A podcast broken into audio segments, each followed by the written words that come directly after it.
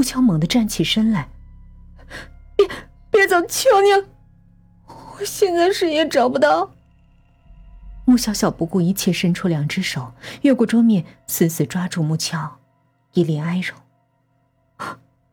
我妈妈不管我，老人手机关机，我只能找你了。”木桥看着那一双血渍干涸的手，慢慢的坐了回去，他的心头涌起一股古怪的兴奋。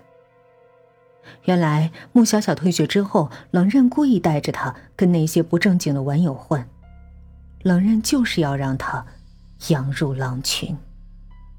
结果穆小小被人玩了之后，竟然对那男孩动了真情，谁知很快就发现对方把他和其他女孩同样对待。穆小小不想当沉默的羔羊，就在一个小时之前，他对情敌之中最嚣张的那个。动手了。听完之后，木巧淡淡的说：“你为什么要找我？你找我有什么用？”穆小小还是直勾勾的看着他，嘴唇颤抖，浑身战栗，一时间说不出话。木巧看着妹妹失魂落魄的样子，快意袭遍全身，简直像过电一般。但穆小小和他妈的现状与麻烦。足够补偿自己了吗？这当然不。别慌，我帮你想想办法。其实，我比你惨多了。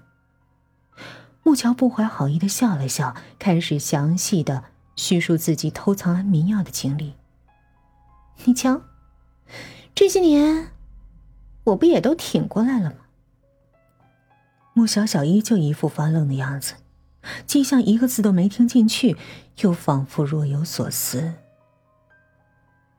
八月二日的凌晨，穆乔带着穆小小朝家走，他琢磨着怎么跟妈妈说穆小小这档子事儿，不料竟然远远的看到那个男人拎着豆浆油条跟他们走在同一条路上。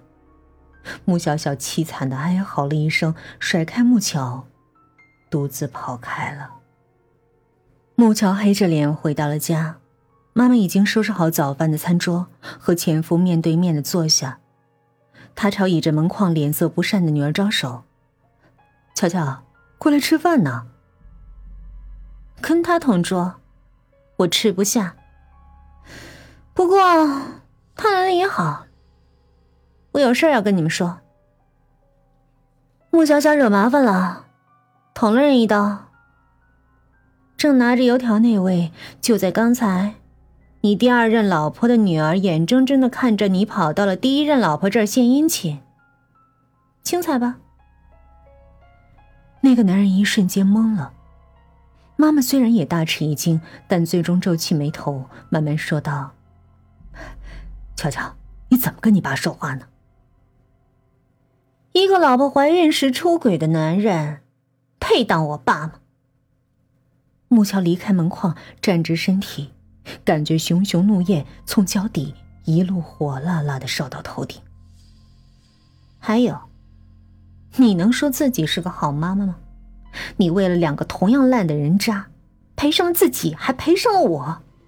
你知道我从小到大每天都过着什么样的日子吗？你知道我这几年生日都许的什么愿吗？吃安眠药自杀成功。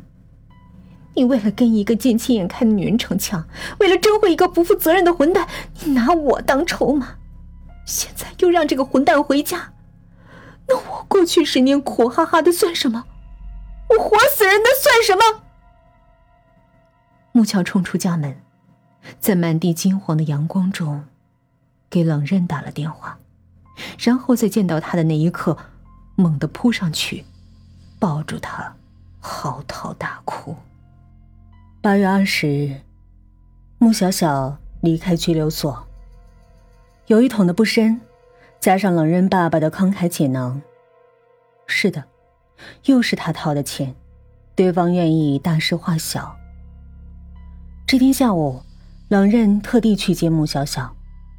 虽然这个妹妹看上去两眼空洞，但他可不认为他此刻脑袋是空的。他抓紧两个人独处的机会，把憋了好久的话说出来。你知道吗？我小时候画油画，最喜欢调色的过程，尤其是调黑色，因为我的童年和你相比，实在有着天壤之别。真正在画布上好看的黑色，都不是直接用黑颜料的，那黑色一定是好几种颜色调出来的，有种捉摸不透的美。你现在就这样，亲妈为了钱可以放弃你，亲爸怕累赘，选择和前妻复婚，你喜欢的人呢，玩了你之后立刻就腻了。你的个人悲剧吧，层次特别丰富，所以特别有黑的美感。还有，你知道吗？油画颜料的密闭性很不错。以前我调色时蹭到手上，可难洗掉了。所以我想，要是谁睡着了，被人一层层的在鼻子、嘴巴。刷上油画颜料，很可能就被憋死了。这种做法一点也不难，而且有的人真的该死。看你现在的样子，也算是对我童年的一点补偿了吧。令两人记忆犹新的，是最憋闷的十一岁。一天深夜，他把整整一管黑色颜料抹在双臂的皮肤上，很快皮肤不透气的难受劲儿就上来了。他默默的独自在卫生间的水龙头下狠狠搓洗，洗的皮都要掉了。